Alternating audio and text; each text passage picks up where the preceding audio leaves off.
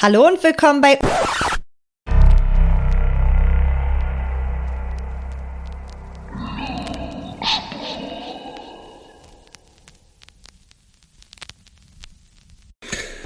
Herzlich willkommen oder willkommen zurück bei Blutspuren. Heute an ungewohnter Stelle auf dem Kanal hier von Ofenkäse Crimes, wo wir von den bezaubernden Raffi und Kati gebeten wurden, eine kleine Urlaubsvertretung für die beiden zu machen. Wobei nicht wirklich Urlaubsvertretung, die sind ja im Umzugsstress, aber wie auch immer, sie hatten uns gebeten, hier eine Folge aufzunehmen, damit der Kanal nicht so leer bleibt und das tun wir jetzt hiermit an dieser Stelle. Aber dann sind wir doch eigentlich Ofenspuren oder Blutkäse. Ofenkäsespuren. Ofenkäsespuren klingt gut, finde ich. Ich finde, so machen wir das heute. So nennen wir uns heute. Ja, Blutkäse ist auch irgendwie ein bisschen ekelhaft. Fiese ne? Nummer, ja, auf jeden Fall. Dann, oder wir hinterlassen Ofenspuren so beim Naschen. Bist du motiviert, Daniel? Voll.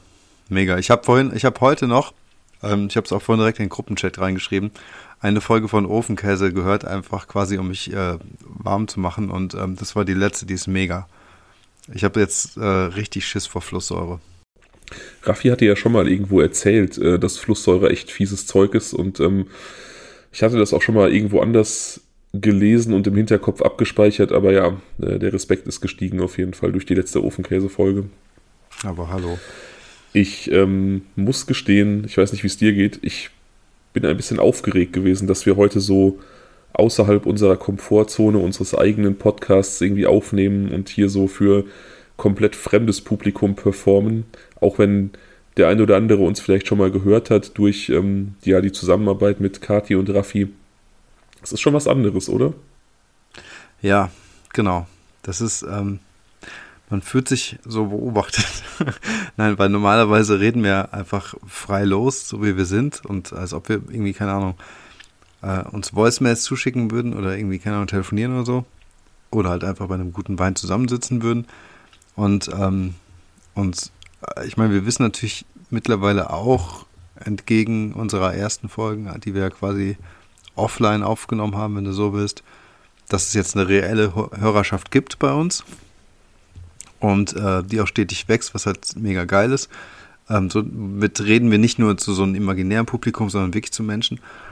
Ähm, das heißt, so man ist auch da beobachtet, aber jetzt nochmal hier von einem sagen wir mal, für uns un, noch unbekannterem Publikum zu sprechen, ist schon so ein bisschen, ähm, ist was anderes. Aber ich glaube, wenn wir einmal drin sind, wird es auch gehen.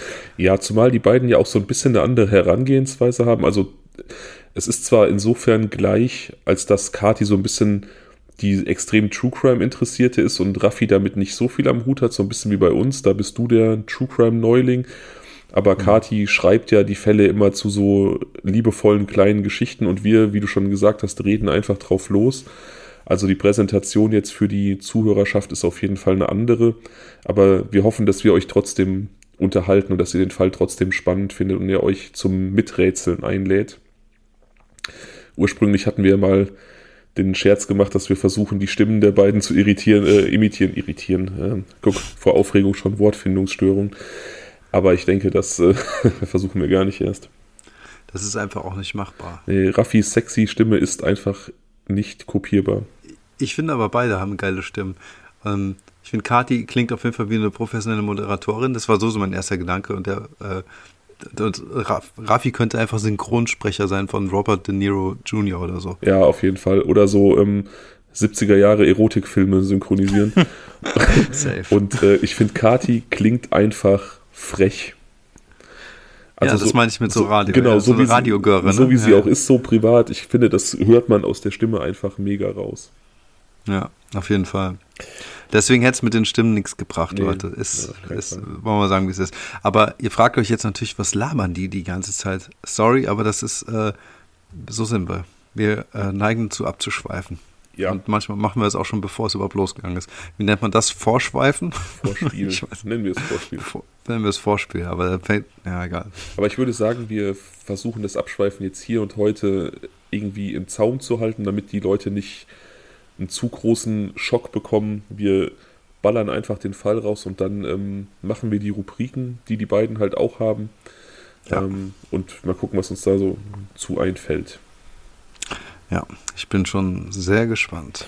Ich habe heute einen Cold Case mitgebracht und zwar ähm, war die Überlegung, Kati macht ja keine Cold Cases. Ich glaube, einen hat sie bisher behandelt. Und ich habe einen Cold Case mitgebracht, der uns nach Polen führen wird. Denn wie du dich vielleicht erinnerst, der erste gemeinsame Fall, den wir mit den beiden aufgenommen haben, äh, auf unserem Kanal, Gehäutet heißt die Folge, der spielte auch in Polen und ich fand, so schließt sich der Kreis ein bisschen. Das ist eine super Idee. Ähm, ich muss auch sagen, dass dieser Gehäutet-Fall ähm, ah ja, so eine ganz eigene Atmosphäre mit sich gebracht hat, ne? Und jetzt, jetzt quasi, wenn du mir jetzt sagst, wir sind heute wieder in Polen, dann habe ich direkt diesen Film wieder vor Augen, beziehungsweise dieses, diese Atmosphäre, diese Luft, die man atmet, ne? Ja, ich finde, Gehäutet ist so der absolute ähm, Hannibal Lecter Filmstoff. Also das, das ist so ein, ja, wie du schon sagst, so ein Fall, der sich auch von vielen anderen Fällen einfach komplett abhebt. Ja. Ganz so wird es heute nicht, aber es wird ein Fall sein, der uns das ein oder andere Rätsel aufgibt und wie gesagt hier und da zum Miträtseln einlädt. Ich bin gespannt, was du dazu sagst. Ich bin gespannt, was die äh, Zuhörer hier von äh, Kati und Raffi vielleicht für Theorien haben werden. Und ich werde dir noch zwei Theorien präsentieren von einem anderen Podcast, der diesen Fall mal aufgegriffen hat. Mhm. Ich habe den nämlich durch einen anderen befreundeten Podcast wiederentdeckt. Ich habe den damals, als er passiert ist, irgendwie aufgeschnappt, diesen Fall.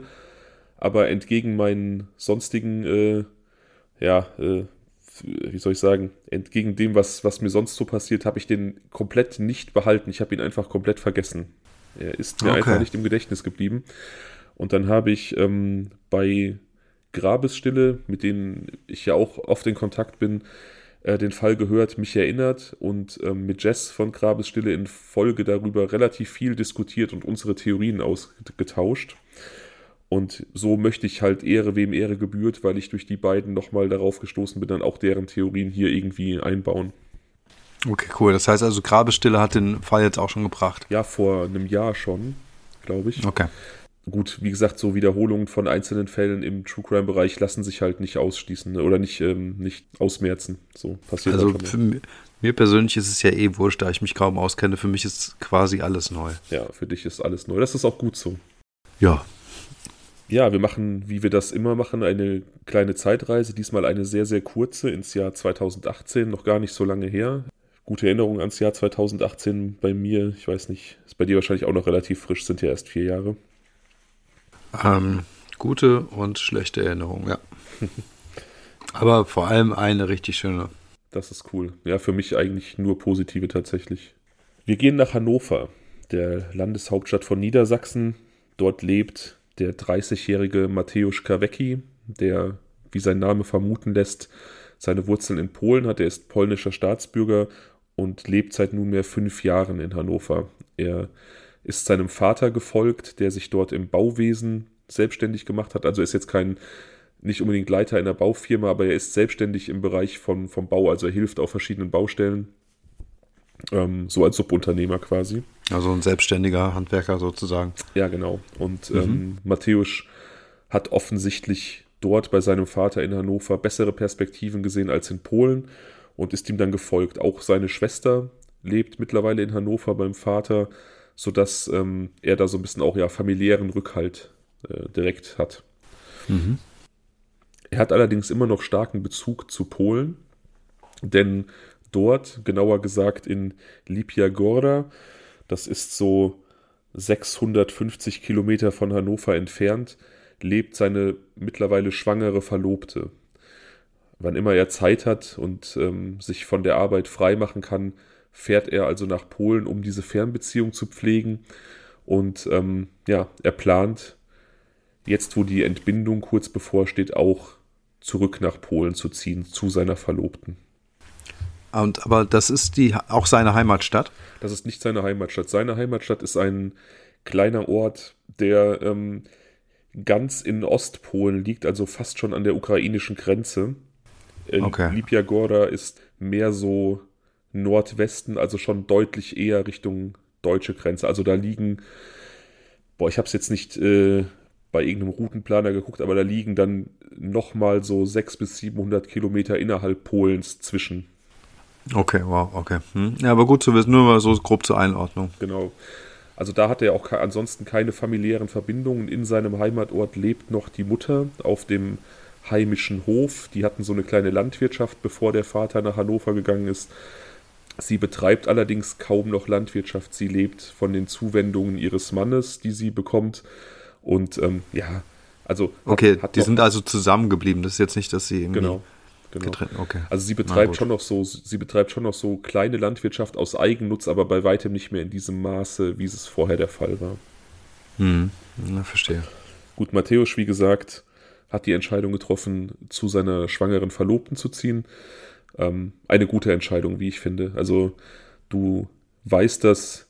Ähm, ich musste meinen Vater als Kind oft entbehren, weil der die meiste Zeit irgendwie arbeitstechnisch im Ausland unterwegs war. Ich habe den teilweise wirklich, weiß ich nicht, ein halbes Jahr nicht gesehen oder so. Und das ist auf jeden Fall kein cooler Zustand. Also Matthäus hat da schon den richtigen Gedanken, ähm, die Familiengründung gemeinsam in Polen vorantreiben zu wollen.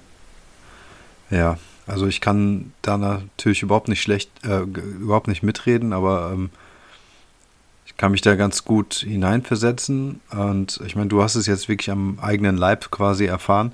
Ich für meinen Teil bin aber auch davon überzeugt, also wenn du halt irgendwie, wenn du jetzt Kinder in die Welt setzt, dann ähm, sollte man dieser Verpflichtung auf jeden Fall nachgehen und besonders wenn Liebe im Spiel ist, dann freut man sich natürlich auch.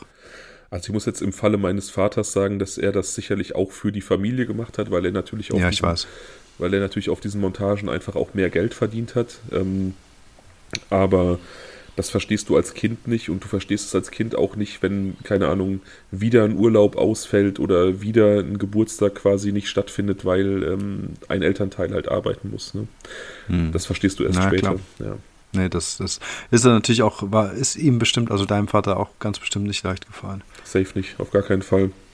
Ja. ja, wie gesagt, Matthäus möchte das eben nicht so. Er möchte die Familiengründung in Polen vollziehen und möchte deswegen zum Ende des Monats März 2018 in diese Stadt Lipia Gorda zu seiner Verlobten zurückziehen. Mhm. Er hat geplant, so um den 28. 29. März herum aufzubrechen. Am 28. März ruft er mittags seine Schwester an, die wie gesagt ebenfalls in Hannover lebt und verabschiedet sich von, er, von ihr. Er sagt ihr, dass er in dieser Nacht gegen 0 Uhr diese Reise antreten wird, sodass er am 29. irgendwann am frühen Morgen bei seiner schwangeren Verlobten ankommen wird. Mhm. Die Schwester wird infolgedessen sagen, dass er sehr glücklich und aufgeregt am Telefon klang, fast schon euphorisch. Also sie hat ihn da als jemanden erlebt, der sich offensichtlich sehr auf diese bevorstehende Vaterrolle gefreut hat und auch auf die Familiengründung an sich. Ach schön. Ja, das kann man sich auch vorstellen. Ja, auf jeden Fall. Gerade wenn man so zum ersten Mal Vater wird, ist das ja nochmal ein besonderer Moment. Er wird sich vielleicht auch freuen, zurück in seine Heimat kehren zu können. Ne? Also mhm klingt jetzt für mich so ein bisschen so, auch als ob er nicht so hundertprozentig happy gewesen wäre in Deutschland. Ähm, zumal er ja auch vielleicht seine Verlobte dann einfach hätte mit nach Deutschland bringen können, wenn äh, dem doch so gewesen wäre. Ich kann leider keine große Aussage darüber treffen, wie glücklich oder unglücklich er in Deutschland war. Ähm, aber nach dem, was zu lesen war, ist es eben so gewesen, dass er nicht besonders viel Zeit dann in Deutschland so als Freizeit irgendwie draußen mit sozialem Kreis verbracht hat, sondern wenn dann mit seiner Familie oder zu Hause Fernsehen guckend und eigentlich mhm. jede freie Zeit, die er hatte, dann in Polen verbracht hat. Ähm, okay. dass er dann da die Familie gründen wollte, hat meines Erachtens vielleicht auch einfach damit zu tun, dass da die Lebenshaltungskosten einfach massiv günstiger sind. Aber das ist jetzt nur eine Spekulation meinerseits. Vielleicht hat er da auch an die Zukunft gedacht, dass es da einfach leichter wäre, ähm, vielleicht ein Haus mit der Familie zu bauen oder ein Grundstück zu kaufen oder sowas. Ja gut, da kann man ja spekulieren, ne? Also ja, das ist Spekulation, genau. Ja, genau. Also er hat sich jedenfalls gefreut und ist dann aufgebrochen am 28.03. Genau, gegen Mitternacht. Mhm. Sein Vater, der natürlich auch von seinen Plänen wusste, rief Matthäus daraufhin am 29.03. gegen 10 Uhr mittags an. Er wollte sich erkundigen, ob alles geklappt hat, ob er gut durchgekommen ist. Doch sein Sohn wirkte etwas genervt und kurz angebunden am Telefon. Er sagte seinem Vater, er sei noch immer unterwegs, der Verkehr sei furchtbar gewesen. Er brauche noch circa zwei Stunden bis Lipiagora, also würde so um die Mittagszeit dort eintreffen, verspricht aber, sich umgehend zu melden, wenn er angekommen ist. Okay, also kann man ja auch nachvollziehen, wenn er jetzt Total. wirklich mitten im, im Stau steht Total. oder so. Ja. Ja. 20 Minuten später, gegen 20 nach 10, schreibt Matthäus seiner Frau oder äh, Verlobten eine SMS mit gleichem sinngemäßen Wortlaut. Also er schreibt, dass es länger dauert, dass er gegen 12 Uhr etwa bei ihr ankommen wird. Mhm. Gegen 17 Uhr klingelt das Telefon von Matthäus Schwester in Hannover. Die Verlobte ihres Bruders ist dran. Sie ist unruhig. Sie fragt, ob die Schwester irgendwas von ihrem Bruder gehört hat. Die verneint. Sie denkt ja, er sei bei der Verlobten. Ist er aber nicht. Die Verlobte ist natürlich aufgelöst. Sie möchte die Polizei rufen. Sie will ihn vermisst melden.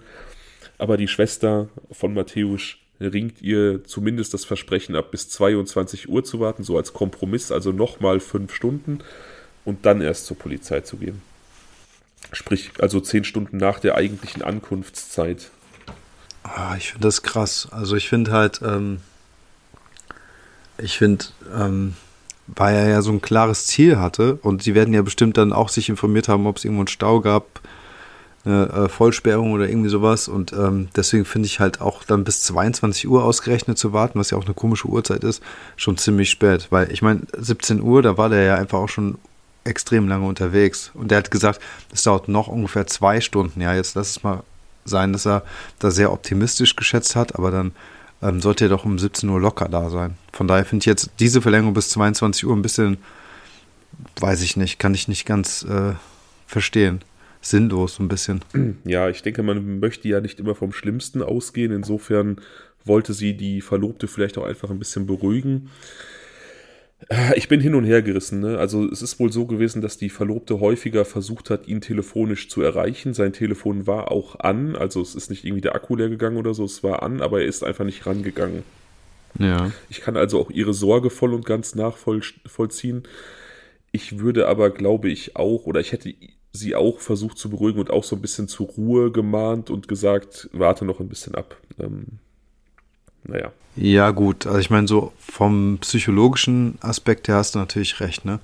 Da ist jemand sehr aufgelöst, kilometerweit entfernt und hat jetzt einfach richtig Angst, hochschwanger. Dann macht es natürlich auch wirklich dann diese Person, äh, Sinn, diese Person zu beruhigen. Ja, genau. Allerdings wird es dann auch 22 Uhr und Matthäus ist noch immer nicht bei seiner Verlobten eingetroffen. Nun also mhm. 10 Stunden nach der verabredeten Uhrzeit und Punkt 22 Uhr betritt seine Verlobte die Polizeiwache in Lipiagora und will ihn als vermisst melden. Doch die Polizei nimmt sie nicht so richtig ernst, vertröstet sie und sagt, sie soll am nächsten Tag wiederkommen. In Polen ist es offensichtlich so, im Gegensatz zu Deutschland, dass es tatsächlich diese 24-Stunden-Regel gibt, in der jemand dann vermisst werden kann. In Deutschland hatten wir schon mal drüber gesprochen, kann man erwachsene Menschen gar nicht so einfach vermisst melden, weil jeder das Recht hat, seinen eigenen äh, Aufenthaltsort zu bestimmen. Also insofern in Polen ein besseres Gesetz was jetzt äh, diese, diese Situation betrifft ja, oder generell. Sache, ne? Also es kann ja auch ähm, eben nicht besser sein, wenn derjenige vielleicht einfach gar nicht vermisst gemeldet werden möchte und einfach nur seine Ruhe haben will. Es ist ja, Situation. Ja, es ist dann die individuelle Freiheit und so, ne? Aber in so einem Fall, wo man wirklich von einem, ich gehe jetzt mal davon aus, dass man von einem vermissten Fall hier ausgehen kann, dann ist es ja dann zumindest für alle Angehörigen durchaus hilfreich, dass sie sich dann wirklich ernsthaft an jemanden wenden können. Das ist richtig, ja. Das ist vollkommen richtig. Die Polizei, äh, die Schwester kehrt am nächsten Morgen zur Polizei zurück und gibt dann die Vermisstenmeldung auf. Noch immer gibt es kein Lebenszeichen von Matthäus, noch immer ist sein Telefon zwar an, aber er reagiert nicht auf Anrufe. Mhm. Die Polizei nimmt nun auch die Vermisstenmeldung auf.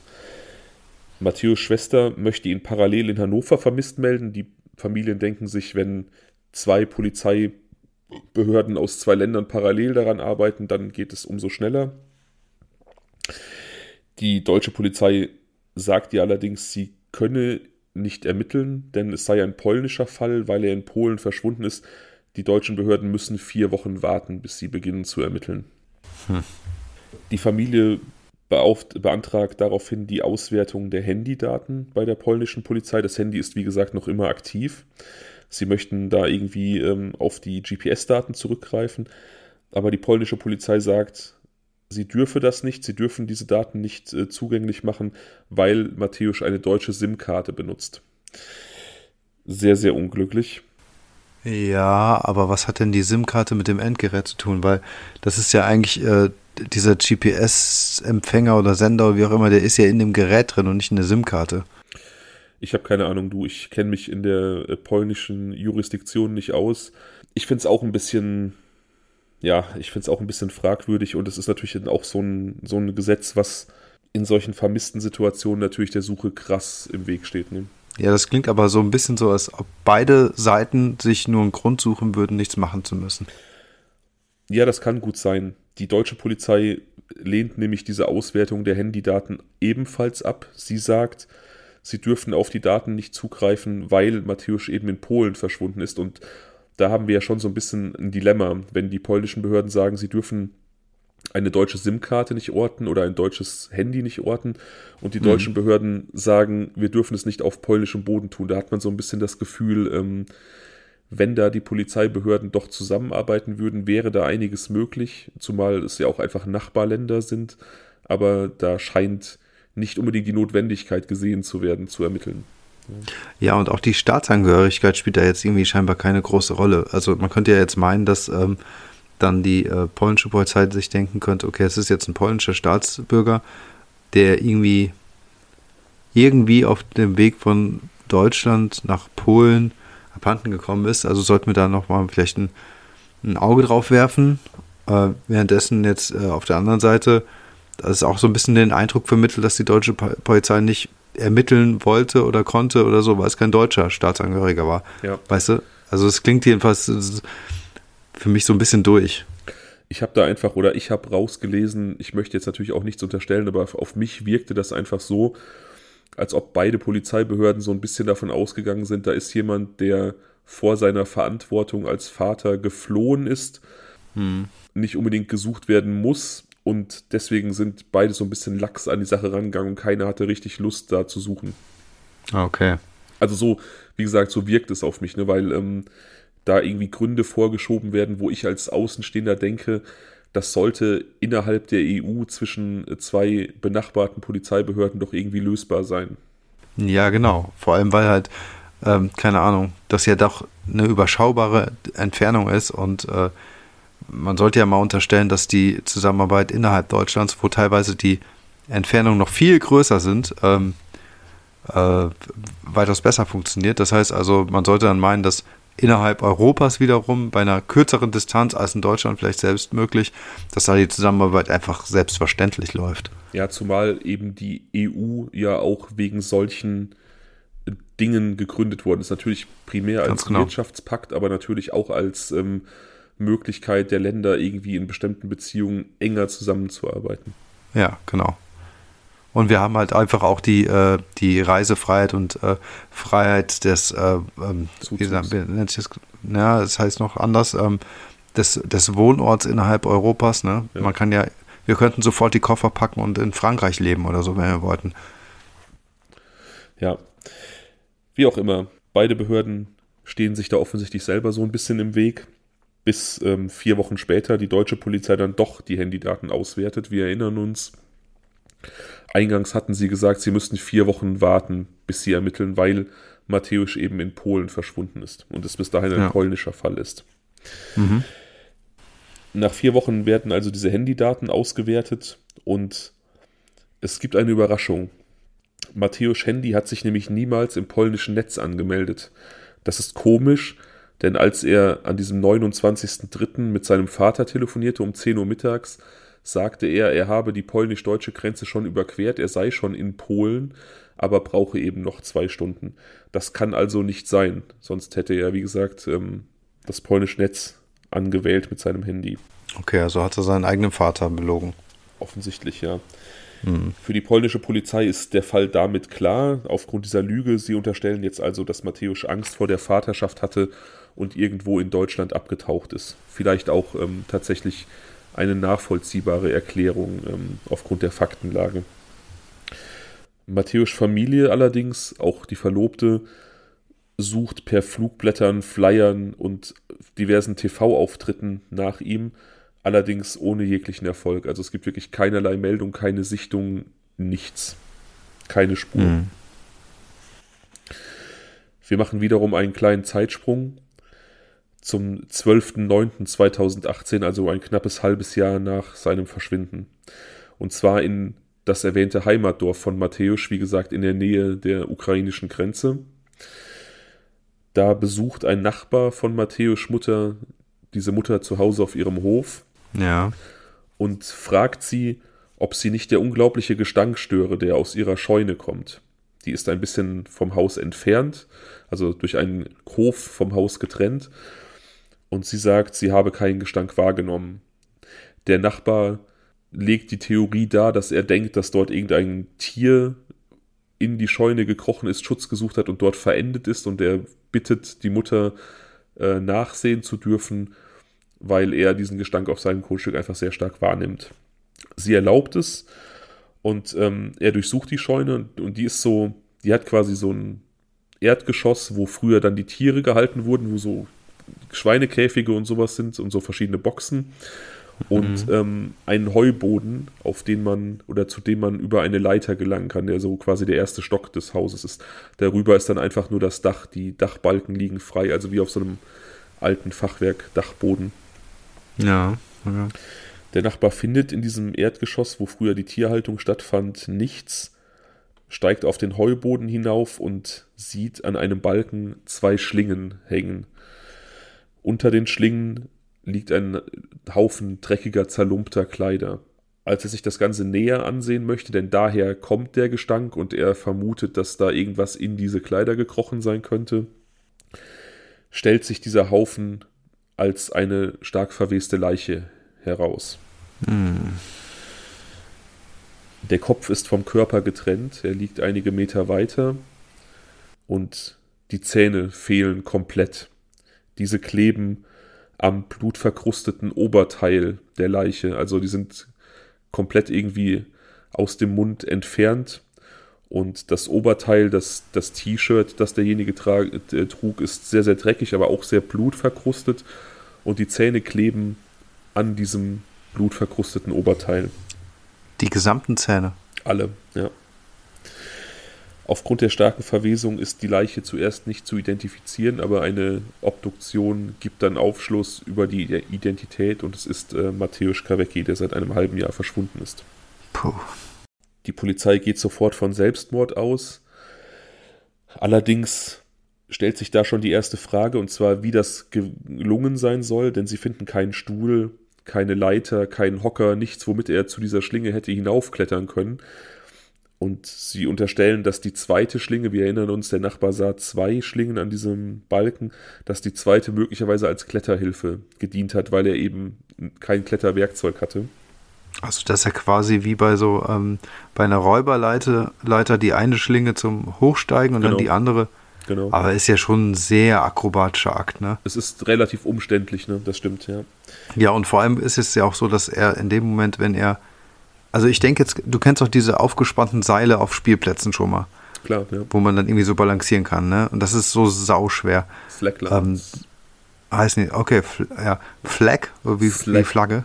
Slack, okay. ja, ja. Ja, okay. Ähm, das ist super schwer, wenn du nicht geübt bist. Und ich kann mir halt nur sehr schlecht vorstellen, dass man, wenn man sich an einem Seil hochzieht und dann quasi mit einem Fuß in der Schlaufe steht, dort erstmal die Balance zu halten und die Kontrolle zu bewahren, ähm, dann ist es ein Akt, sich quasi mit einer, mit einer Hand loszumachen, um dann nach einer weiteren Schlinge, die da irgendwo rumbaumelt, zu greifen und dann wiederum von dort abzuspringen, damit dann dieser, dieser äh, Erhängungsmechanismus irgendwie auch funktioniert.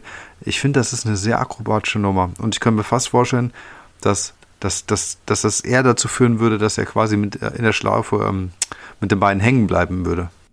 Ja, also ich, ähm, ja, ich kann mir das auch sehr gut vorstellen. Gut, wir haben sehr wenig Hintergrundinformationen über ihn. Wenn er beispielsweise Reiter war und es vielleicht gewöhnt war, Steigbügel zu benutzen, dann könnte das ja Sinn ergeben. Also dazu haben Ja, aber beim, also ich bin Ewigkeiten nicht mehr geritten. Und ähm, es ist ja so, dass du bei, bei einem also wenn du in Steigbügel im Prinzip reintrittst, äh, äh, steigst, hast du ja das Pferd, die Masse des Pferdes als Gegengewicht, woran du dich ranziehen kannst. Schon kannst. klar, aber so die grundsätzliche weißt du? Technik ist halt ähnlich. Insofern. Ja, gut, das ja. Aber das einzig eigene, eigentliche Problem, was ich jetzt einfach versucht habe zu skizzieren, ist quasi dieses ähm, Balancieren in der Luft, das, ähm, weißt du? Das Hin- und Her-Pendeln. Ja, das, das stelle ich mir voll schwer ja. vor. Sehe ich absolut. Also genauso. soll also heißen, ich kann mir es nur sehr schwierig vorstellen, dass er da wirklich auf so eine Art Selbstmord begangen haben könnte. Ja, aber es ist sicherlich nicht auszuschließen. Nee, das stimmt. Also möglich ist es. Die Köpfung der Leiche jedenfalls ist äh, erklärbar durch den starken Verwesungsprozess. Wie gesagt, offiziell hing die Leiche ja knappe sechs Monate in der Scheune und es ist dann ja. tatsächlich so, dass ähm, durch dieses Hängen die Körpersäfte in den Unterkörper durch die Schwerkraft gezogen werden. Denn wir wissen, nach Eintritt des Todes findet beispielsweise keine Blutzirkulation mehr statt. Das heißt, es ist nichts mehr in Bewegung, alles sackt herunter. Ja. Die Leiche, ähm, also der, der untere Bereich wird also an Gewicht gewinnen und ähm, es wird immer mehr Gewicht dann auf dem Hals liegen und der wird natürlich durch die Verwesung poröser, sage ich jetzt mal, ich, ohne jetzt das Fachwort irgendwie zu kennen. Und ähm, dadurch kann es dann zu diesen Köpfungen kommen. Das ist bei Leuten, die sich erhängen und lange Zeit gef nicht gefunden werden, wohl relativ häufig. Hm, ja, okay, ja doch, das kann man sich irgendwie sogar vorstellen. Es stellt sich allerdings die Frage, ob er die Zähne beim Sturz verloren haben kann.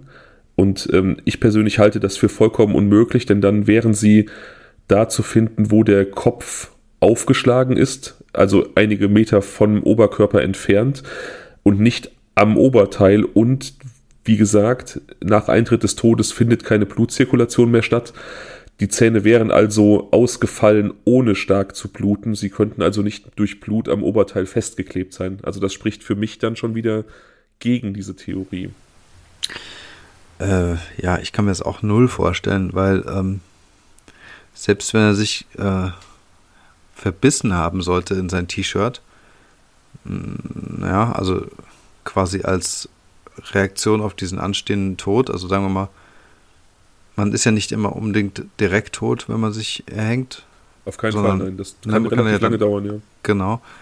Und dann quasi im Todeskampf sich festgebissen hat in seinen Zähnen und dann, ähm, dann quasi das T-Shirt so richtig in dem, wie soll man sagen, im Kiefer des Schädels des Totenkopfes dann irgendwann festklemmte, weil er sich da so verbissen hat. Also dann ist irgendwann der Tod eingetreten und ähm, das war aber dann quasi ein starres Gebiss und das T-Shirt hing fest drin. Und durch diesen ähm, ja, biologischen Mechanismus, den du gerade eben erklärt hast mit dem Blut, dass dann der Kopf irgendwann abgefallen ist, dann, dann müsste es ja mit so einem Schwung passiert sein, dass der, also dass das ausgerechnet deswegen dann alle Zähne an dem T-Shirt hängen bleiben, das kann ich mir halt so kaum vorstellen. Weißt du, ich meine? Also an welcher Stelle kann das denn passieren? Also das ist beim Aufschlag, dann wäre doch alles noch viel näher beieinander. Und dann ausgerechnet alle Zähne, das wundert mich halt einfach auch. Also ich glaube, dieses Szenario, das du da skizziert hast, du hast natürlich jetzt versucht, mit viel Fantasie eine Erklärung für die Spurenlage zu finden, aber ich glaube, das ist ich bin kein Experte, aber ich würde behaupten, das ist nahezu 100% ausgeschlossen. Ja, ja, genau. Das denke ich mir halt einfach auch. Ich habe es jetzt einfach mal laut äh, ja, ja, ja, durchdacht, wie es hätte irgendwie sein können, aber ähm, schon klar. Ich finde das auch sehr, sehr, ähm, sehr fragwürdig. Am Tatort äh, oder beziehungsweise am Fundort der Leiche findet sich ebenfalls Matthäus Rucksack in ihm ist nichts Spektakuläres zu finden. Es gibt Tickets für Bus und Bahn, ein Handy, Matthäus Brieftasche, in der auch noch äh, Geld vorhanden ist, eine Wasserflasche mit Zigarettenkippen, die also so als mobiler Aschenbecher benutzt wurde, und eine Tüte mit Orangensaft. Die Polizei lehnt die Bitte der Familie nach weiteren Ermittlungen ab. Nicht mal die Scheune wollen sie noch näher untersuchen. Das bleibt also an der Familie hängen, die hoffen da noch mehr Antworten zu finden, wenn sie diese Scheune durchkämmen. Und tatsächlich finden sie relativ schnell einen Schuh von Matthäus in einem Heuhaufen, in dem noch einer von Matthäus Füßen steckt. Die Polizei ist, äh, beziehungsweise die Familie ist darüber ähm, bestürzt, denn ihnen war bis dato nicht bekannt, dass überhaupt ein Fuß fehlte. Das tauchte im Obduktionsbericht auch nicht auf.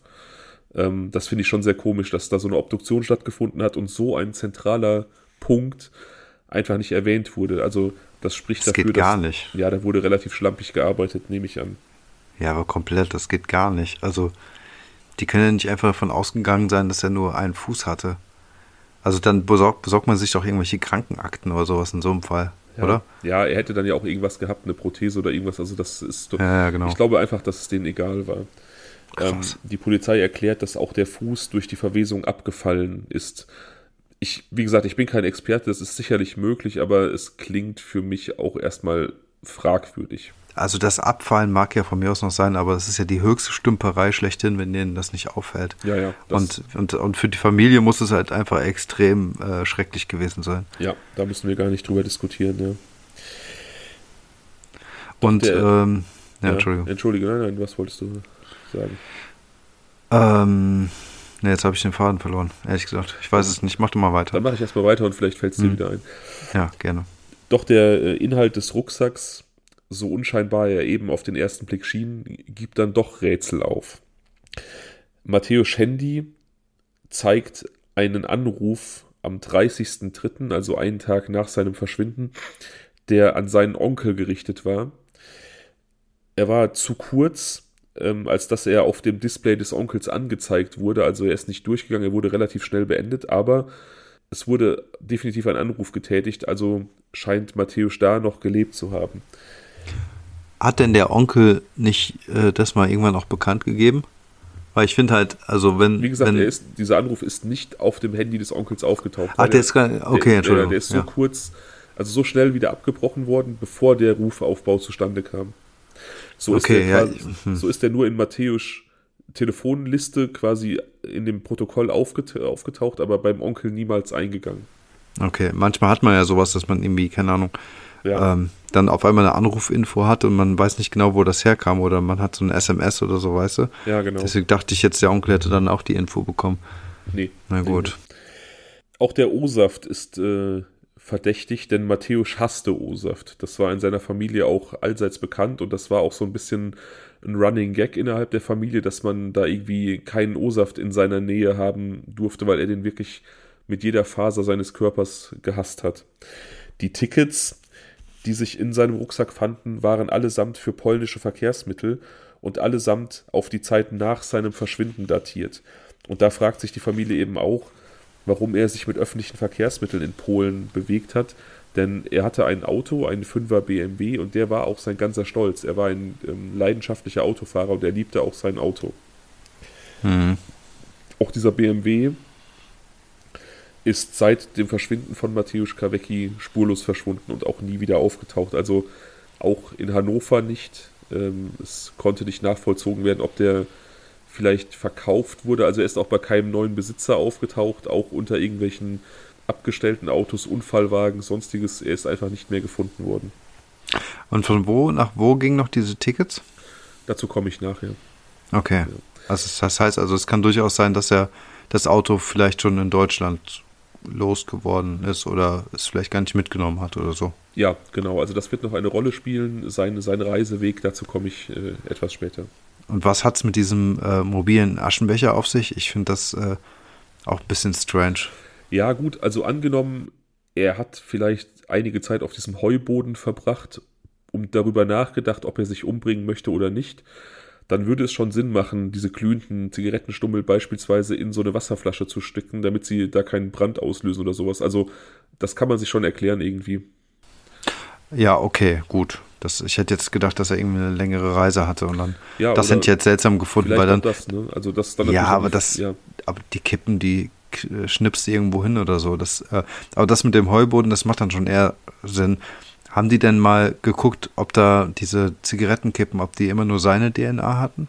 das ist nicht bekannt. Also ob da eine Auswertung stattgefunden hat, ich glaube auch nicht, dass da eine Auswertung stattgefunden hat, weil eben die Behörden zu dem Zeitpunkt das Ganze eben als Selbstmord abgetan haben. Also warum sollten sie da weiter ermitteln?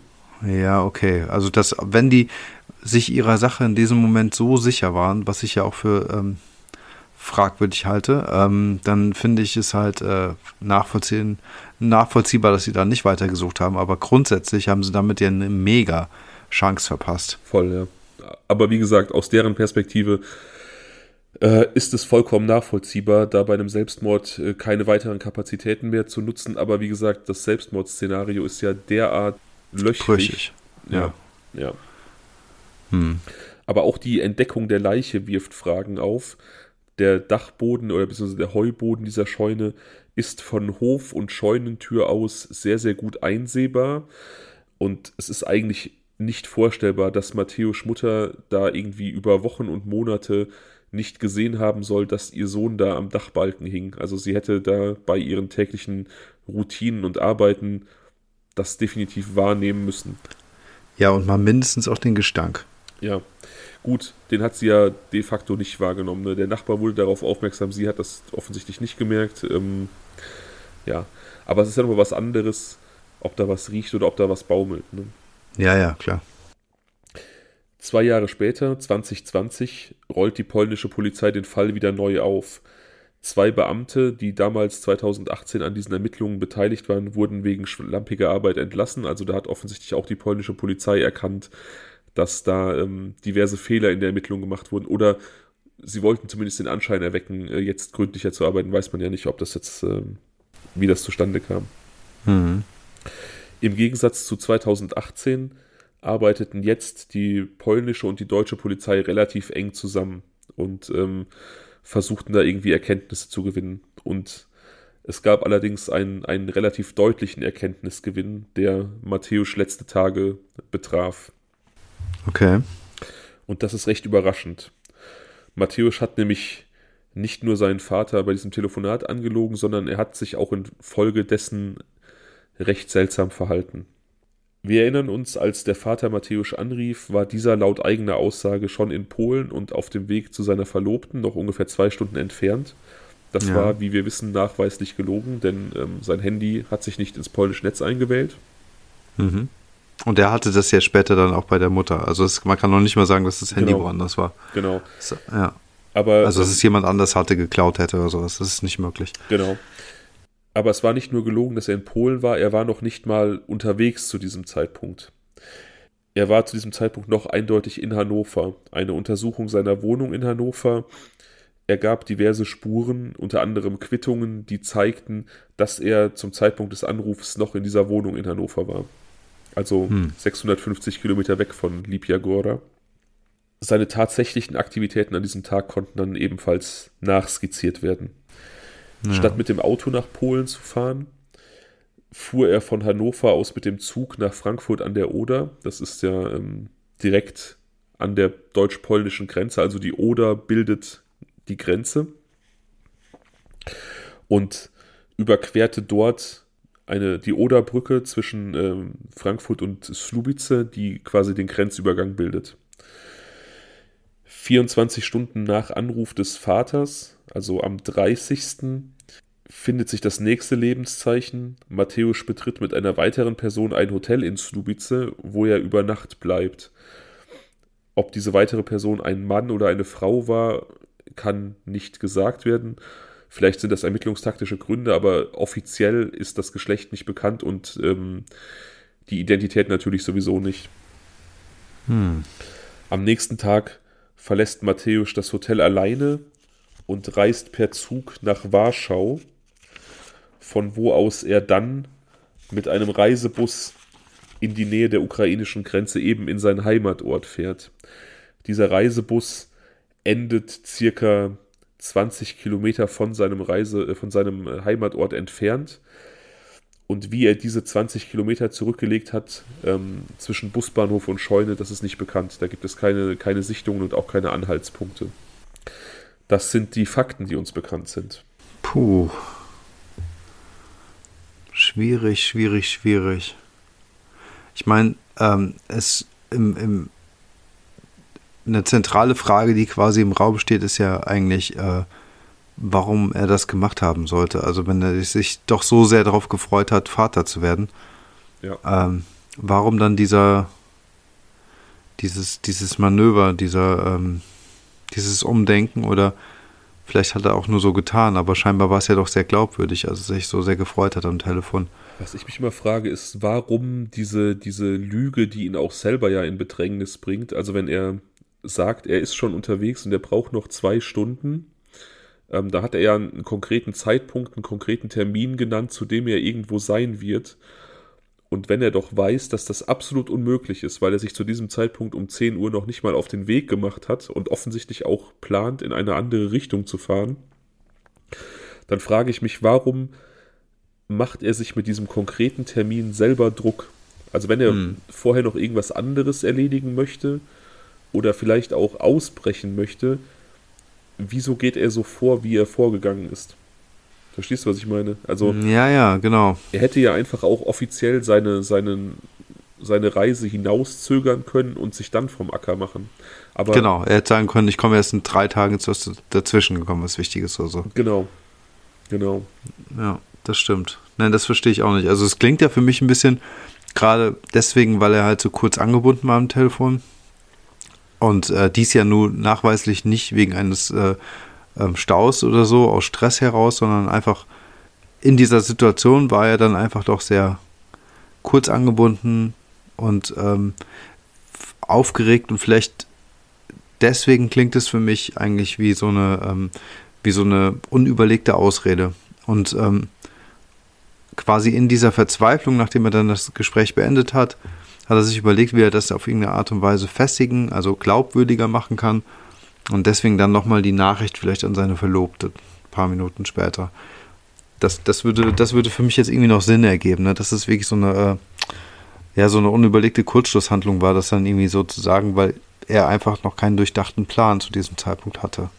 Und wenn er keinen durchdachten Plan zu diesem Zeitpunkt hatte, muss man sich doch fragen, warum er dann diese große Reise äh, begangen hat und warum er ähm, sich dort mit einer Person getroffen hat. Denn all das machst du ja nicht ungeplant. Richtig. Es sei denn, er hat irgendeine Order bekommen. Also sprich, er saß auf heißen Kohlen und hat zu diesem Zeitpunkt, als der Vater ihn angerufen hat, einfach darauf gewartet, was er als nächstes tun soll. Also sprich, dass es dort jemanden gab, der ihm da irgendwie instruiert hat. Ja, das ist möglich und das ist auch ein Gedanke, auf den ich immer wieder komme.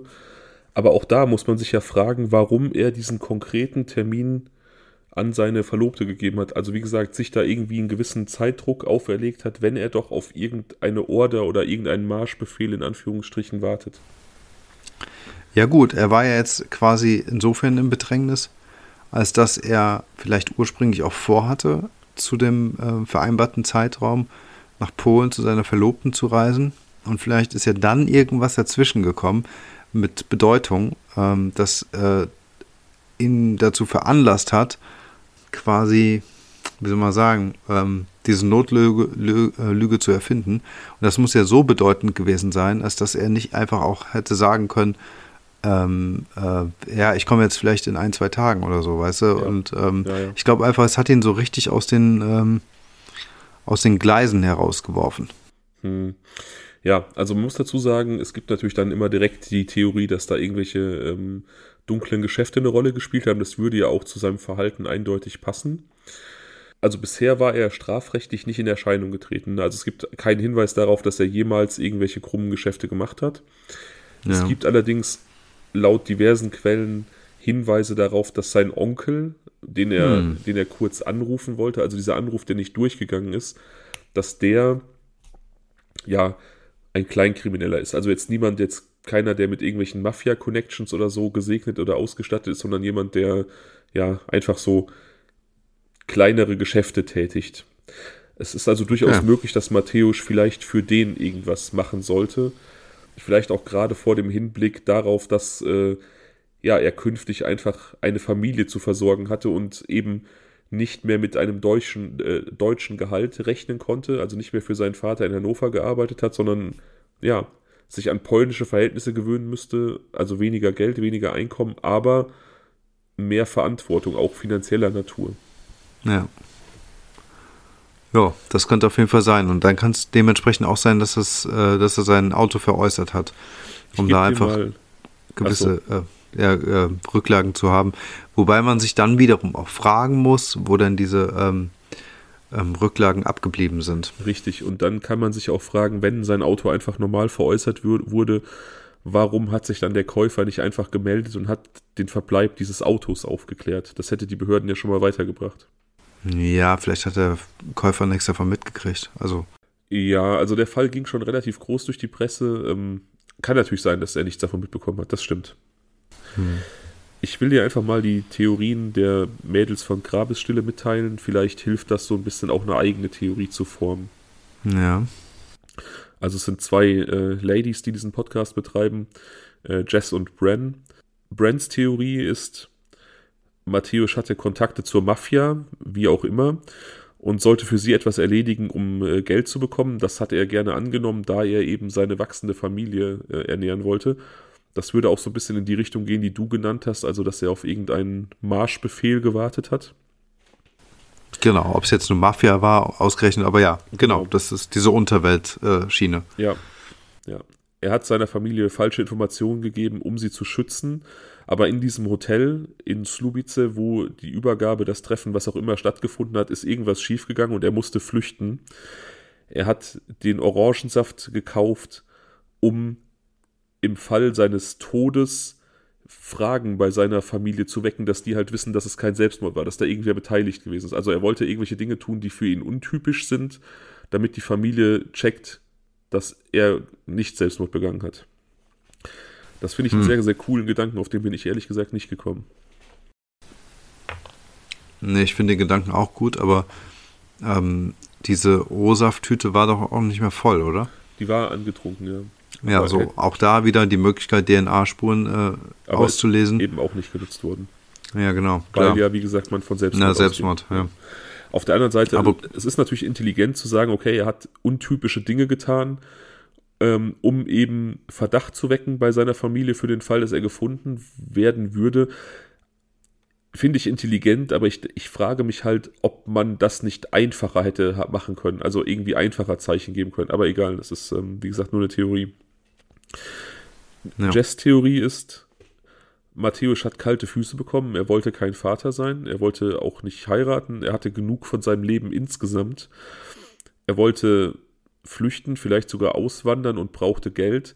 Also hat er zugestimmt, irgendetwas zu schmuggeln, zu transportieren, vielleicht Drogen und sollte im Gegenzug dazu Geld und möglicherweise sogar gefälschte ähm, Ausweisunterlagen in diesem Hotel bekommen. Da ist allerdings irgendwas schiefgelaufen und Matthäus hatte die Idee, sich zu verstecken, bis die Luft rein ist, und er tat das da, wo er sich eben besonders gut auskennt, auf dem elterlichen Hof. Doch er wurde aufgespürt und dort getötet.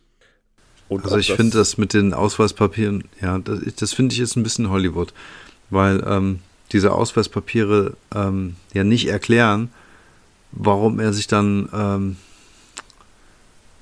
also woher kommen diese Ausweispapiere entlang der Story? Gut, er hat sich möglicherweise auf ein Geschäft eingelassen. Ja gut, wenn man ein neues Leben anfangen wollen würde, müsste man auch eine neue Identität haben. Ja. Und dann müsste man natürlich einen neuen Ausweis oder sowas haben. Und es ist ja nicht so, dass das unmöglich zu bekommen ist. Hm, also, ja, okay, das stimmt vielleicht, aber ähm, ich weiß nicht, wenn, wenn, wenn ja, aber wenn dem so wäre und er flüchtet, dann würde er doch gerade nicht zu seiner Heimat flüchten, oder? Ich weiß es nicht. Vielleicht, wenn er davon ausgehen kann, dass die Leute, vor denen er flüchtet, nicht unbedingt wissen, woher er kommt, warum nicht? Ne? Und ich glaube schon, dass Menschen dazu tendieren, dorthin zu gehen in solchen Situationen, wo sie sich eben besonders gut auskennen, weil sie ähm, ja eben der Meinung sind, dass sie dann da den Verfolgern am ehesten entgehen können. Ja, gut, das stimmt. Ähm, ja, ich, äh, ich weiß es nicht, aber ich, für mich macht auf jeden Fall die Theorie Sinn, dass er wegen irgendetwas ermordet wurde und ich glaube tatsächlich auch, dass es sich da möglicherweise um ähm, dunkle Geschäfte handelte. Ich hatte immer so im Kopf die Theorie, dass er vielleicht eine Affäre hatte und es damit was zu tun hat, aber darauf gibt es ja eigentlich überhaupt keinen Hinweis. Für mich steht aber fest, dass er diese Zähne verloren hat vor seinem Tod und zwar auf gewaltsame Art und Weise und ähm, jemandem jetzt irgendwie alle Zähne auszuschlagen oder jemandem alle Zähne zu ziehen, ist ja schon eine sehr brutale, aber auch eine sehr persönliche Handlung. Und das spricht hm. dafür, dass der Täter irgendwas von ihm wollte. Also da könnte die Affäre wieder ins Spiel kommen. Da könnte aber auch jemand ins Spiel kommen, wie gesagt, dunkle Geschäfte, der vielleicht eine Information von ihm haben wollte oder den Standort von etwas wissen wollte. Und um, ähm, ich, ähm, entschuldige bitte. Und tatsächlich ist diese Theorie dunkle Geschäfte und vielleicht auch Verwicklung von einflussreichen Menschen könnte auch erklären, warum die Polizei am Anfang vielleicht nicht ganz so fleißig ermittelt hat. Ja gut, das stimmt auf alle Fälle. Ja, den Gedanken könnte es natürlich auch so weit spinnen, als dass ähm, die Polizisten da, weil er eben bei diesen dunklen Geschäften involviert gewesen ist, ihn ähm, mit gewissen Foltermethoden verhört haben. Klar, ja. Total. Wobei er dann ums Leben gekommen ist, ne? Und ähm, weil sie irgendwas aus ihm rausquetschen wollten oder was auch immer. Ja, das ist auch gar nicht so abwegig. Wir haben ja die Folge äh, aufgestaut, wo es um hm. einen Serientäter aus Nordmazedonien geht, hm. ähm, dessen Tod letztendlich in der Zelle auch als Selbstmord gewertet wurde, aber es gibt da ja auch Stimmen, die sagen, dass er möglicherweise bei einer Folter durch die äh, nordmazedonischen Polizeibehörden irgendwie sowas wie einem schiefgelaufenen Waterboarding ähm, einfach ertrunken ist und man das dann so einfach tarnen wollte als, als ein Ertrinkungssuizid. No. Also diese Folter, dieses Folterszenario ist vielleicht gar nicht so abwegig. Stimmt. Ähm, eine weitere ähm, Möglichkeit besteht vielleicht darin, dass dieser ähm, Täter, also derjenige, der ihn dann möglicherweise umgebracht haben so, kann, in irgendeiner Beziehung oder Ex-Beziehung zu seiner Verlobten ste steht. Durchaus möglich, ja. Durchaus weißt du? möglich. Dann, dann hätte man nämlich auch diese, diese persönliche Komponente drin, die vielleicht auch ähm, dann der Grund äh, dafür ist, äh, warum ihm die Zähne ausgeschlagen wurden. Hm. Wenn sie ihm ausgeschlagen wurden.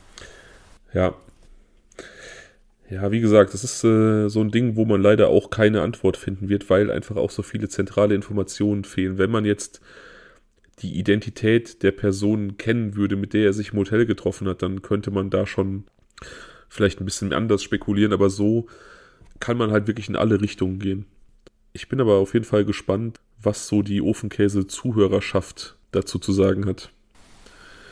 Ja, vielleicht, auf alle Fälle. Vielleicht ja. gibt es da ja irgendwelche äh, Hobby-Spürnasen bei Katis und Raffis Hörern, die da irgendwie irgendwelche Theorien in die Instagram-Kommentare hauen, die uns total äh, vom Hocker reißen.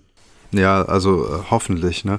Weil ich nämlich so ein bisschen fraglos äh, jetzt gerade hier bin, mit einem fetten Fragezeichen auf der Stirn. Ähm, ich kann mir halt auch noch vorstellen, dass der Onkel nochmal irgendeine Rolle spielt.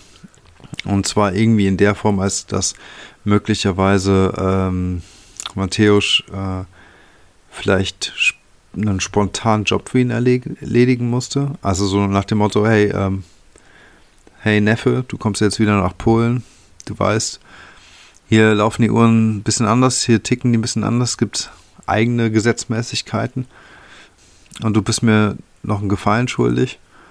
Komm doch mal mit dem Zug und triff dich da mal in Slubice mit dem und dem und dann machen wir das und das. Und, ähm, und das wäre für mich zumindest eine Verkettung, auch zu sagen, dass, dass er das möglicherweise gemacht hat. Dann entweder es ging schief oder es ging nicht schief.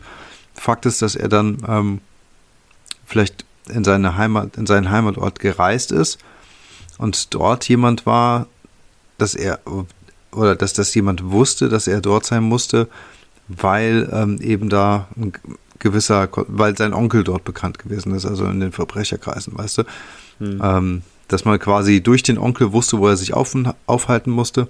Vielleicht hat er irgendwas mitgehen lassen. Äh, genau, vielleicht hat er irgendwas mitgehen lassen und er wurde dann bis dahin verfolgt, wurde dort gefoltert. Die haben das, was es auch immer ist, äh, wieder mitgenommen.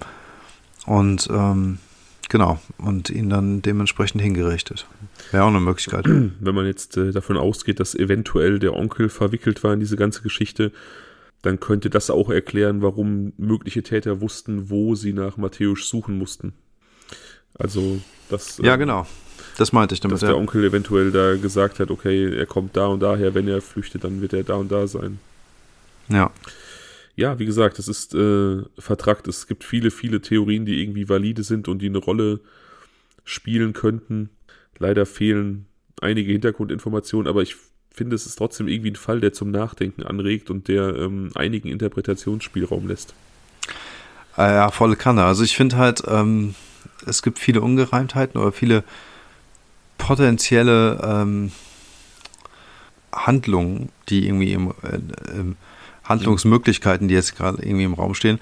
Voll. Und ich, äh, und, ähm, ich finde halt, ähm, die Verlobte ist ein total unbekanntes Platt. Also auch da wird, fehlen mir jetzt sämtliche Informationen, wie die wohl so tickt und was die für Bekanntenkreise hat. Wir haben jetzt mal, ähm, mal die relativ platte Theorie in den Raum geworfen, dass das vielleicht so ein Ex-Liebhaber oder sowas von ihr gewesen sein könnte.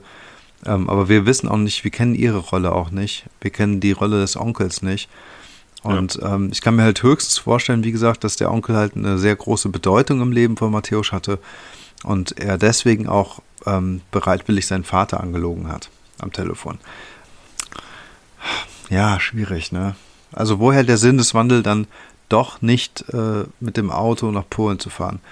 Das klingt, weil das Problem, was wir alle haben, ist, glaube ich, eigentlich, dass er bis zu diesem Zeitpunkt, also wir, wir, würde ich jetzt mal unterstellen, dass es dir auch so geht, kaufen ihm das schon ab, dass er wirklich nach Polen zu seiner Verlobten wollte, ursprünglich, und dass ja. er sich wirklich darauf gefreut hat. Und das ist so das Hindernis, äh, warum äh, wir halt glauben, dass da irgendwas vorgefallen ist. Genau, er hätte sonst auch seine Familie ja sehr, sehr nachhaltig täuschen müssen. Also auch die waren ja wirklich bis zu diesem Zeitpunkt fest davon überzeugt, dass er sich eben sehr darauf gefreut hat, Vater zu werden, dass er eben ja mit großer Freude diese Rolle angenommen hat. Also insofern kann ich das eigentlich äh, oder glaube ich das auch nicht, dass er da, dass, äh, dass er die so getäuscht hat. Wir dürfen natürlich auch nicht ähm, vergessen, dass er ein ganz schöner Einzelgänger in Deutschland gewesen ist und dass er Soweit wir wissen. Also das soweit ja wir wissen, an, an vielen Wochenenden oder in seiner Freizeit in Polen war. Vermeintlich ja. in Polen bei seiner Verliebten war. Wir wissen aber nicht, ob er nicht selbst sogar schon ähm, mit einem Fuß in dieser Unterwelt war und Klar. dort auch sein Unwesen getrieben hat. Oder vielleicht ähm, hat er auch einfach nur gewisse Kurierfahrten immer wieder gemacht. So man, nach dem Motto, ja, immer wieder, wenn er nach Polen fährt und wieder zurück, dann nimmt er halt mal ein Päckchen mit oder so, weißt du? Möglich, es ist sehr, sehr gut möglich. Ja, ne? Du hast einen zentralen Punkt angesprochen, der mich persönlich auch immer sehr, sehr stört. Und zwar, ähm, wir wissen einfach nichts über die Figur der Verlobten. Die bleibt so komplett im Dunkeln und man mhm. kann überhaupt nicht ähm, absehen, ob da vielleicht irgendwo auch ein Motiv liegen könnte. Aber tja, äh, damit müssen wir leider leben, dass wir über sie einfach keine Aussage treffen können. Das ist ähm, ja auch für mich extrem unbefriedigend tatsächlich. Hm.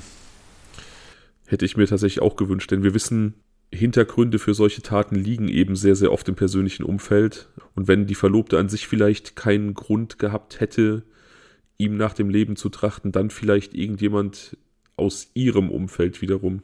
Hm, genau. Tja. Eieiei. Ja, schwierige Kiste. Ist auf jeden Fall ein mega Fall. Und vor allem noch total zeitnah, also brandaktuell. Hm. Ich könnte mir auch vorstellen, dass da noch nicht das letzte Wort gesprochen ist. Sehr, ja, sehr, sehr gut möglich. Wie gesagt, der Fall ist ja auch noch nicht sonderlich alt. Ne? Ja.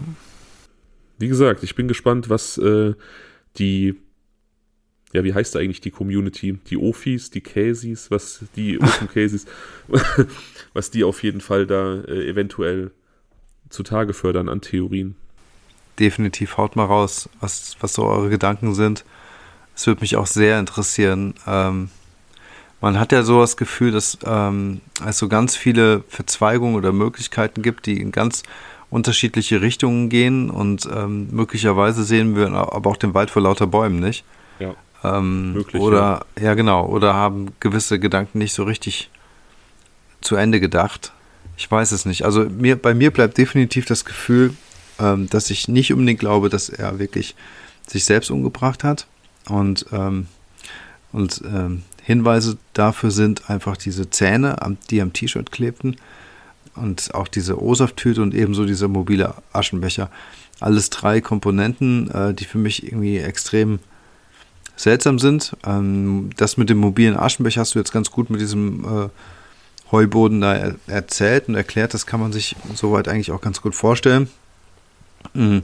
Ob die Zähne jetzt in irgendeiner Form an dem T-Shirt hängen geblieben sind bei diesem Sturz, dann ist das so One in a Million mäßig, weißt du, das kann man wahrscheinlich nicht äh, mit irgendwelchen Dummy-Puppen, mit keinen Dummy-Puppen der Welt nach äh, rekonstruieren. Ja, also ähm, Vielleicht so hört uns ja hier jemand zu, entschuldige, wenn ich dich unterbreche, vielleicht mhm. hört uns ja jemand zu, der irgendwie medizinisch fundiertes Wissen hat, aber ja. meinem Kenntnisstand nach ist es schlicht unmöglich, dass die Zähne nach einem Selbstmord so dort positioniert sein könnten. Ja, und mit dem ganzen Blut ja auch, ne? Eben, ja, ja, Weil eben. Das, das widerspricht sich ja zu sagen, dass das Blut irgendwie nach unten in den Körper gezogen ist und dass deswegen halt im Prinzip der Kopf abgefallen ist und der ganze Körper dann runtersackte.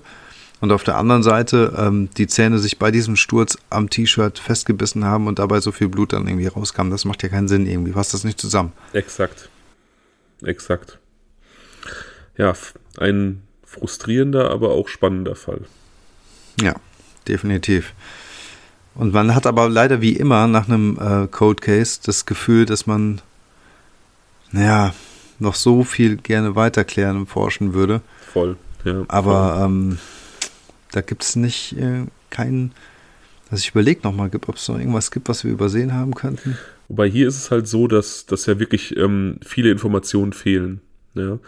Es gibt halt auch diese Cold Cases, wie eben äh, Sachen, die wir jetzt hatten, für die Zuhörer, ich beziehe mich jetzt auf Cold Cases, die wir schon besprochen haben, weil Daniel eben davon ab nicht besonders viele Fälle kennt. Und aus unserem Podcast beispielsweise ähm, die Folge Nebelwald, ähm, der Tod der beiden holländischen Studentinnen in Panama oder auch äh, Hinter Kaifek. Das sind so Cold Cases, wo ich persönlich immer das Gefühl habe, dass nur so eine Kleinigkeit fehlt zur Lösung und dass man sie eigentlich vor sich hat und nur nicht greifen kann. Aber in diesem Fall beispielsweise ähm, fehlt mir das komplett, weil eben so viel im Dunkeln ist. Ja, und weil die Möglichkeiten auch so divers sind. Eben weil so viel im Dunkeln ist, ja. Hm.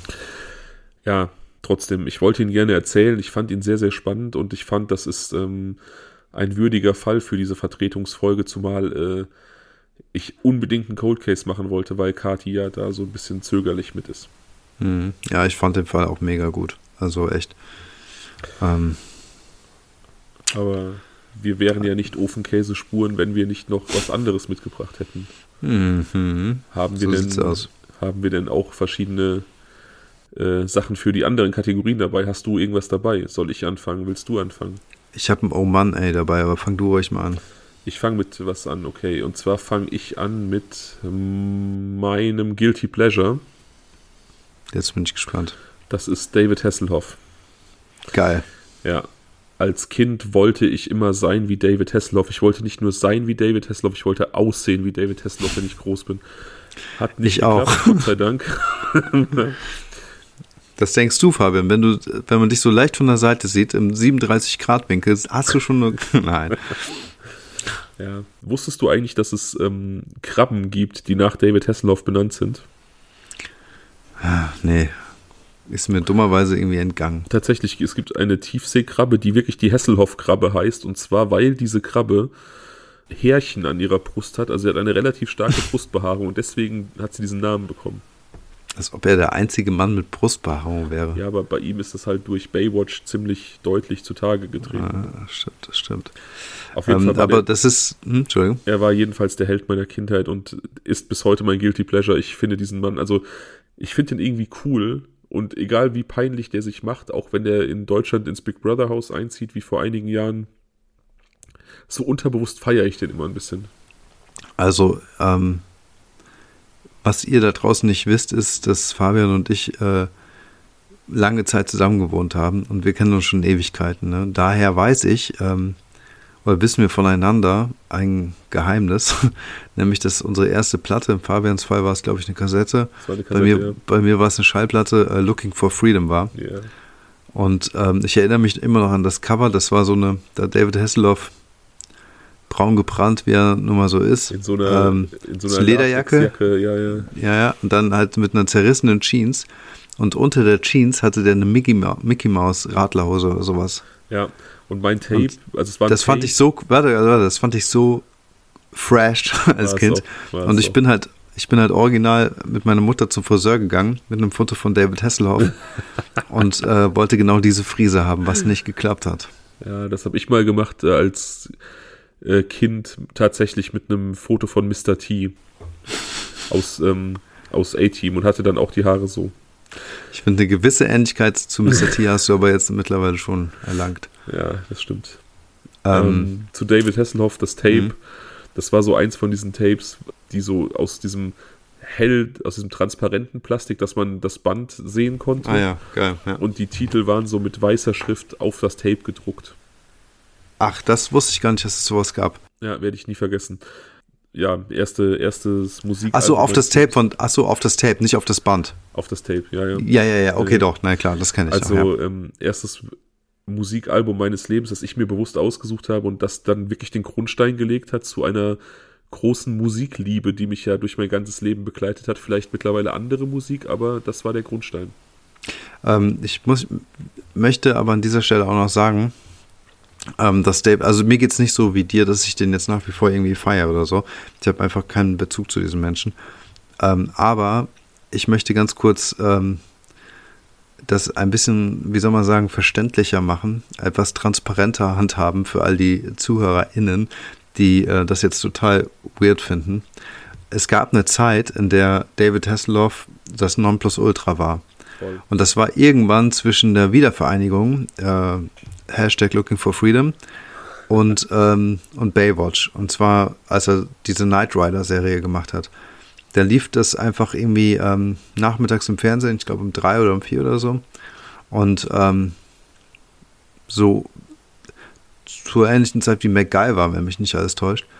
Und da war er einfach so, so, wie soll man sagen, der war einfach unantastbar. Das war ein Superstar zu dem Zeitpunkt. Und wenn man dann halt so ein kleiner acht- bis zehnjähriger Scheißer ist, dann fährt man halt voll auf so einen ab, weil das halt, ähm, wie soll ich sagen, das war, mh, das war so der Stoff, mit dem man sich noch gar nicht so richtig beschäftigen konnte, beziehungsweise man war selbst in einem Alter, wo man die Älteren cool fand und ähm, wo man anfing, so die coolen Sachen zu konsumieren und irgendwie ähm, sich selbst einfach noch komplett in der Entwicklung befand. Und ähm, ja, und zu dieser Zeit war einfach David Hasselhoff so the man mit Ja. den Brusthaaren. Absolut. Absolut. Baywatch war auch eigentlich fast überraschend, finde ich. Als- Also ich kann mich noch daran erinnern, dass es für mich dann schon komisch war, diesen Michael Knight dann irgendwie ähm, oben ohne mit roter Hose zu sehen. Ja, ich kann mich erinnern, dass ich das dann gar nicht gucken wollte, weil ich habe dann, also ähm, Knight Rider hatte ja immer so ein bisschen so eine Actionhandlung, die manchmal fast auch in so eine, so eine Krimi-Handlung ging. Ja. Und ich, ich habe mich einfach schwer damit getan, dass ähm, äh, Michael Knight in Anführungsstrichen, also David Hasselhoff, dann in so einer anderen Rolle war und habe einfach Baywatch auch nie großartig gesehen. Also ich habe wenige Folgen nur davon gesehen. Ja, ich habe schon Baywatch gesehen, ähm, irgendwann schon. Aber ähm, es war halt generell eine Kulisse, die mich halt nicht gejuckt hat, muss ich ehrlicherweise sagen. Ich Ähm, ich, ich möchte aber noch sagen, mh, ich, wenn mich nicht alles täuscht, in der ersten Folge ist doch diese Gesichtsumwandlung gewesen, ne? das beim- war, nee, nee, das Knight war, Rider. ähm, nee, nee, das war, glaube ich, war das? Knight Rider, das war der Pilot von der Knight Rider 2000. Also es gab da noch so eine, so eine Fortsetzung und da gab es die. Gesichtsumwandlung. Ne, nee, das muss irgendwie, das gehörte doch irgendwie zum Plot dazu, dass der so ein anderes Gesicht hatte. Ich meine, das war relativ am Anfang. von Knight Rider 2000, soweit ich weiß. Also es gab da diese Fortsetzung und da hat man den Schauspieler gewechselt und um das dann plausibel machen zu können, hatte der dann halt eine Gesichts-OP. Hat eine deutsche Krimiserie auf RTL übrigens dann Jahre später nachgemacht. Also du meinst, dass dann Knight Rider 2000 eine komplette Serie mit einem anderen Darsteller war? Genau, ja. Naja, gut, da meine ich noch was anderes. Ich meine, dass äh, Michael Knight ganz zu Beginn der Serie irgendwie ist irgendwas passiert und er war vorher ein anderer und hatte dann die Möglichkeit, dann diese Undercover-Arbeit mit Kids äh, zu, zu leisten. Und dass man dafür so Face-Off-mäßig, wie dieser Film mit John, John, äh, John Travolta und dem ähm, Nicolas hochbegabten Cage. Nicolas Cage, Ja, äh, Grüße an Raffi an dieser Stelle. Äh, genau, dass er da irgendwie sein Gesicht äh, umwandelt gekriegt hat. Das war, glaube ich, irgendwie ganz am Anfang. Keine Ahnung. Also da weiß ich nicht mehr? Ja, nee. Okay, wir müssen das nochmal sehen. Also sollten wir nochmal irgendwann zusammenziehen, das ist auf jeden Fall Pflichtprogramm. Okay, Deal. Du hast, du hast einen Oman, ey, hast du erzählt. Ja, okay, also pass auf, Leute. Äh, es gab eine Zeit, in der man noch rauchen durfte, und zwar in, äh, ja, eigentlich überall. Und ähm, wir waren ähm, mit ein paar Freunden unterwegs und ähm, ja, also Anfang, keine Ahnung, 18, 19, 20, irgendwie, keine Ahnung, von wo wir kamen. Und dann waren wir halt irgendwie spät nachts noch was essen im Mc's und saßen dann da oben im McDonalds und haben da ein Käffchen getrunken und eine geraucht. Und ähm, das war jetzt erstmal nichts Unnormales. Ich bin mir nicht sicher, ob man wirklich im McDonalds rauchen durfte. Wir haben es jedenfalls einfach gemacht. Und das war halt zu der Zeit auf jeden Fall noch üblich, dass man halt auch ähm, an vielen Orten rauchen durfte. Und ähm, wir saßen, haben einen Kaffee getrunken, ein bisschen uns unterhalten, gute Zeit gehabt. Und ähm, ja, wie es halt so ist, habe ich äh, ähm, geascht und mitten im Gespräch ähm, ja dann in meinen eigenen Kaffee ähm, geascht. Ist ja schon erstmal ähm, ziemlich hohl, aber bisschen, kann halt bisschen. passieren. Kann passieren. Das einzige, das eigentliche Oh Mann, ey, ist eigentlich, dass mir das 30 Sekunden lang später wieder passiert ist, aber diesmal im Kaffee meines Kumpels. Also äh, schön mal einfach zwei Kaffee ruiniert und einfach mal komplett, äh, ja. Du warst sehr beliebt an dem Abend wahrscheinlich. Ja, ach Gott, also wir haben auf jeden Fall gelacht. Ich hätte auch gelacht, wenn es nicht mein Kaffee gewesen wäre. Ja, aber es ist halt tatsächlich in meinem Gedächtnis geblieben. Das, das, oh Mann, das, war, das war ein richtiges Oh Mann, ey. Das war ein richtiges Oh Mann, ey, auf jeden Fall. Ja. Also da hast du den, den Sinn dieser Rubrik wirklich voll und ganz erfüllt.